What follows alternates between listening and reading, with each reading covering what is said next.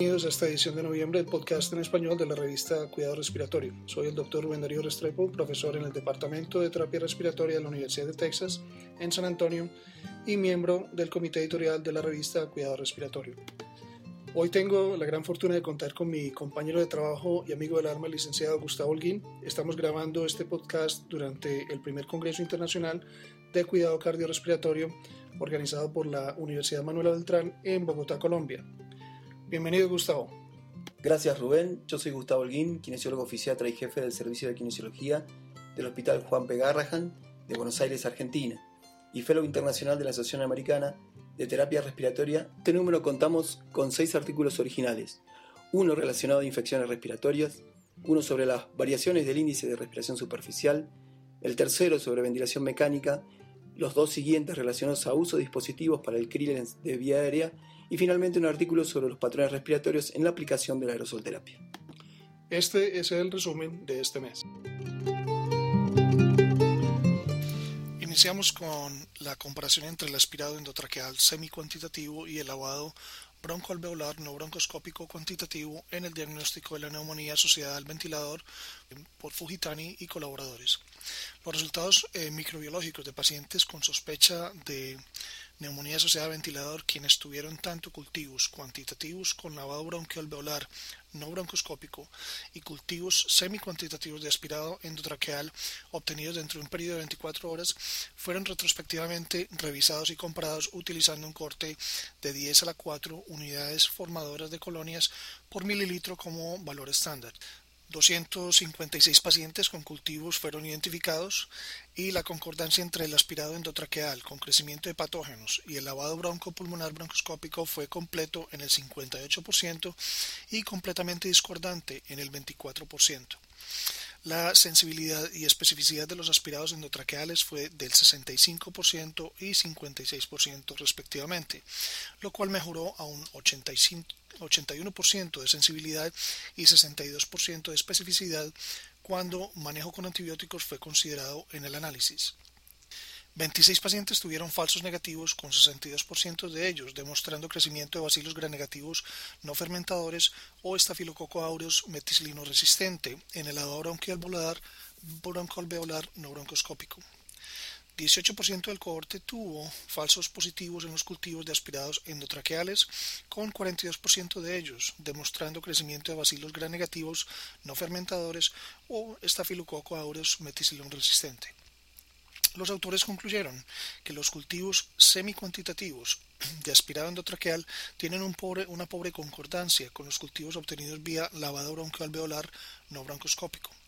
Aunque los resultados del aspirado endotraqueal mejoran el tratamiento cuando los antibióticos son considerados, guiar la antibiótico-terapia con base en los cultivos semicuantitativos puede resultar en falla para identificar patógenos potencialmente resistentes a múltiples drogas y tiende a aumentar el uso excesivo de antibióticos. Esta información sustenta el uso de cultivos cuantitativos en el diagnóstico de neumonía asociada al ventilador. Como recuerda Marek en su editorial, el diagnóstico clínico de neumonía asociada al ventilador carece de especificidad, lo que justifica el análisis del lavado bronquial como diagnóstico para esta neumonía, ya que hay alta concordancia entre las entre los resultados cuantitativos del cultivo por lavado bronquialveolar vía broncoscopia y el obtenido a ciegas con el minival, el obtener un minival debe ser parte del armamentario de conocimientos por parte del terapista respiratorio. Luego tenemos el artículo de Patel y colegas Variación del índice de respiración superficial asociado con técnicas de medición y condiciones comunes. Los autores formularon la hipótesis de que el valor de índice puede ser significativamente influenciado por variaciones en la técnica y medición de condiciones. 66 pacientes elegibles para la evaluación de Winning después de más de 72 horas de ventilación mecánica fueron estudiados sobre un periodo de 15 meses en una UCI médica. El índice fue medido mientras los pacientes estaban en dos niveles de soporte ventilatorio, CPAP de 5 centímetros de agua o tubo en T. El índice fue también calculado en dos formas distintas, sea utilizando los valores del, ventilador o ventilación minuto y frecuencia respiratoria provista por el ventilador o la obtenida con un espirómetro Wright. Finalmente el índice fue medido eh, dos horas, a dos horas del día diferentes. El índice fue significativamente menor cuando fue medido en el CPAP versus el tubo en T. No hubo diferencias significativas entre utilizar el ventilador versus el cálculo manual que se hace con el espirómetro. No hubo tampoco diferencia significativa entre la medición de la mañana versus la medición de la tarde. Los autores concluyeron que el índice de respiración superficial puede ser significativamente afectado por el nivel de soporte ventilatorio, pero es relativamente poco afectado por la técnica de medición o la hora del día. Este índice, eh, como vale la pena recordar, se ha utilizado por más de 15 años para evaluar los pacientes en el proceso de winning y extubación. trabajo respiratorio en ventilación mandatoria continua con control de presión adaptada o APC es un trabajo de Mireles Cabo de Villa y Chadbourne. El objetivo de este estudio era evaluar la relación entre el trabajo ventilatorio y el esfuerzo del paciente en APC. APC es un modo de ventilación en el cual el ventilador ajusta la presión de inflación para alcanzar un volumen corriente predeterminado. Esto significa que la presión de inflación se reduce en la medida en que el esfuerzo respiratorio aumenta, lo que puede ser o no clínicamente apropiado. En este caso, un simulador pulmonar ASL 5000 fue preparado con una compliance de 25 ml por centímetro de agua y una resistencia de 10 centímetros de agua por litro por segundo. La presión muscular o PMUS fue una onda o fue generada con una onda de incremento de 5 centímetros de agua hasta lograr los 25 centímetros de agua iniciando con cero. Los modos de APC evaluados fueron el autoflujo en el Drager Evita XL, el, el Plus o el VC, Más del Puritan Bennett 840, eh, el APB del Hamilton Galileo y el PRBC del Servo I y del Servo 300. El volumen corriente determinado fue 320 mililitros y solo eso para permitir una entrega real una vez el simulador de paciente demandara más volumen. Todas las medidas fueron obtenidas en el simulador. El trabajo del paciente aumentó de 0 joules por litro a 1.88 joules por litro a través del incremento en la PMUS. El volumen corriente que se determinó como blanco fue mantenido en la medida en que la PMUS fuera menor de 10 centímetros de agua. Luego, el volumen corriente aumentó linealmente en la medida en que la PMUS aumentara. Los ventiladores mostraron los siguientes patrones de comportamiento al incremento de la PMUS. Primero, el trabajo respiratorio gradualmente se redujo a 0 joules por litro en la medida de que la PMUS aumentara. Segundo, el trabajo respiratorio disminuyó a la misma rata disminución de la PMUS, pero tuvo como una meseta una vez la PMUS fuera de 10 centímetros de agua, que entregó una presión inspiratoria mínima de 6 centímetros de agua. Y tercero, el trabajo ventilatorio disminuyó, al igual que en los patrones 1 y 2, a una PMUS de 10 centímetros de agua, pero luego disminuyó a un ritmo mucho más lento. Los autores, concluyeron que los algoritmos de APC varían en diferentes ventiladores en cuanto a su respuesta al aumento del esfuerzo respiratorio del paciente. De anotar es el hecho de que algunos ventiladores permiten que el paciente asuma todo el trabajo respiratorio y algunos proveen un mínimo de trabajo respiratorio sin importar el esfuerzo del paciente. Como Jaber menciona en su editorial, hasta ahora no hay trabajos clínicos aleatorios controlados que definan el papel de los modos ventilatorios. La adición de insuflación y exuflación mecánica acorta las sesiones de clearance de vía aérea en pacientes neuromusculares con infección pulmonar. Artículo realizado por Chadwick y Simmons. Su hipótesis fue que la limpieza de las vías aéreas en pacientes con enfermedad neuromuscular sería más eficaz con inexuflación mecánica en comparación al no uso de este método. Se enrolaron 8 pacientes con una edad media de 21,5 años, todos tenían represión de secreciones, con una elevación de la proteína C reactiva de 113 mg por litro y un recuento de glóbulos blancos de 14 veces por 10 a la novena células por litro. Los pacientes se sometieron a un programa de dos días de tratamiento en forma aleatoria cruzada con inexuflación para una sesión y sin este tratamiento para la segunda, y con un tratamiento cruzado al revés al día siguiente. Se registró el tiempo de tratamiento después de 30 minutos o antes si la remoción del esputo hubiera sido completa. Se evaluaron frecuencia cardíaca, oximetría de pulso, presión de CO2 transcutánea y se evaluó de forma independiente un score de auscultación.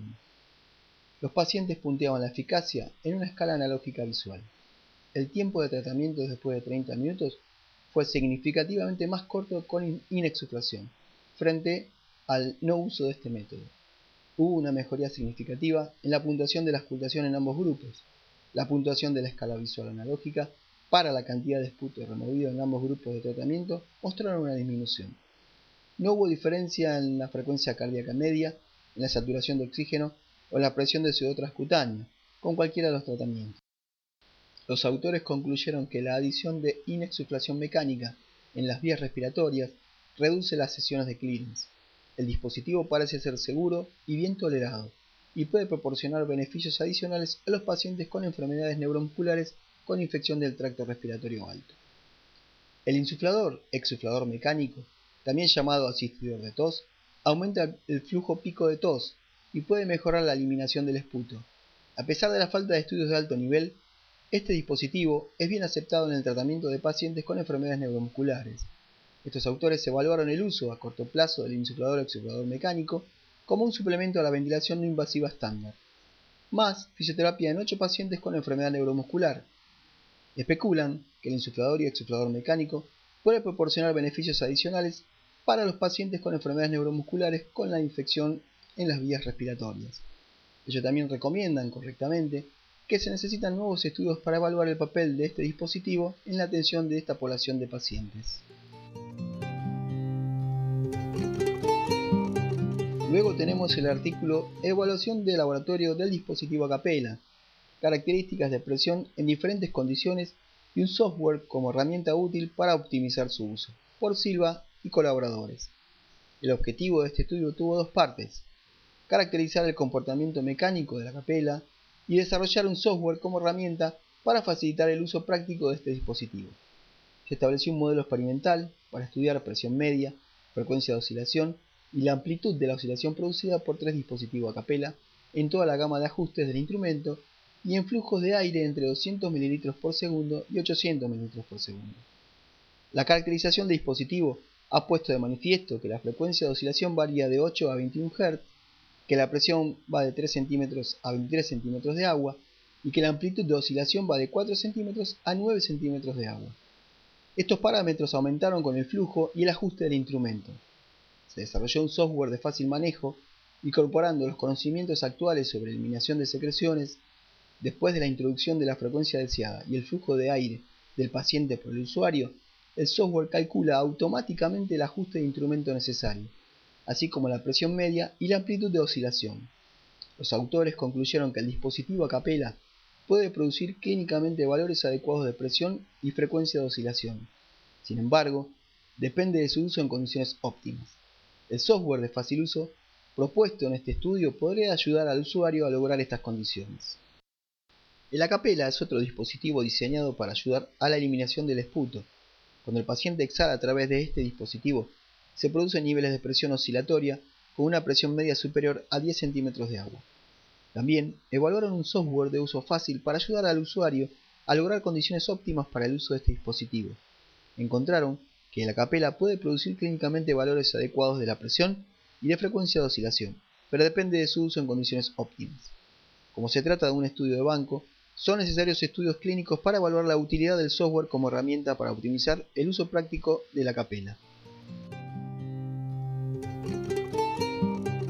El próximo artículo es de Bauer y colaboradores. La influencia del patrón respiratorio durante la nebulización en la entrega de alformeterol utilizando un simulador de respiración. Este estudio in vitro evaluó los diferentes patrones de respiración en volumen tidal, que abarcaran un rango que pueda ser observado en los pacientes con EPOC influida por la cantidad emitida de aformeterol nebulizado. En el experimento de simulación de la respiración, se utilizó un nebulizador Parilese Plus en combinación con el sistema de aerosol portátil 3000 Duranev. Fueron estudiados cuatro patrones de respiración que podrían representar una gama de volúmenes tidal observado en los tiempos inspiratorios y expiratorios en pacientes con EPOC. La cantidad de alformeterol en los filtros inspiratorios y expiratorios y la cantidad residual en la taza del nebulizador se determinaron mediante cromatografía líquida de alta presión. La cantidad total de alformeterol en el filtro inspiratorio aumentó con una fase inspiratoria más larga en respiración tidal, con un rango entre 8 al 13%. mientras que la dosis en el filtro expiratorio se mantuvo similar entre el 8 al 9%. La dosis total emitida para todos los patrones fue del 16 al 21% de la dosis nominal.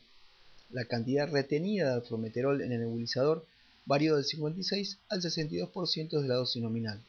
Los autores concluyeron que solo un 20% de los 15 microgramos nominales de la dosis de la droga fue emitida por el aparato nebulizador en cada uno de los cuatro patrones de respiración a volumen estudiado, y que una fase inspiratoria más prolongada se asoció con una mayor dosis inhalada.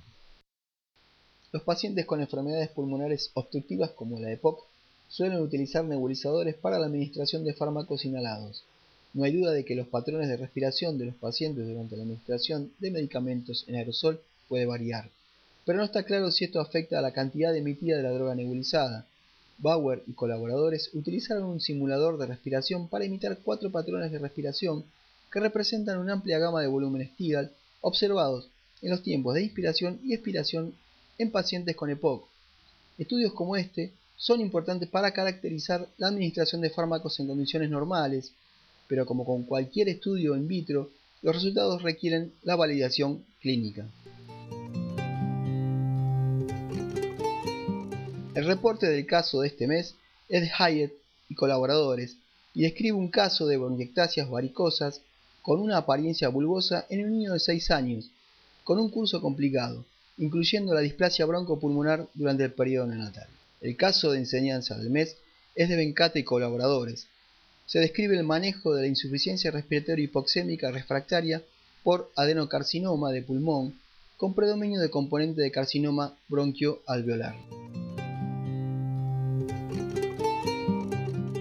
El foro abierto del Congreso Respiratorio Internacional de la Asociación Americana de Cuidados Respiratorios número 55 es una oportunidad para que los asistentes revisen los resultados de estudios científicos realizados por sus colegas. El Respiratory Care Journal se complace en publicar los resúmenes en la edición de noviembre. También esperamos con interés la publicación de documentos derivados de estos resúmenes en el futuro.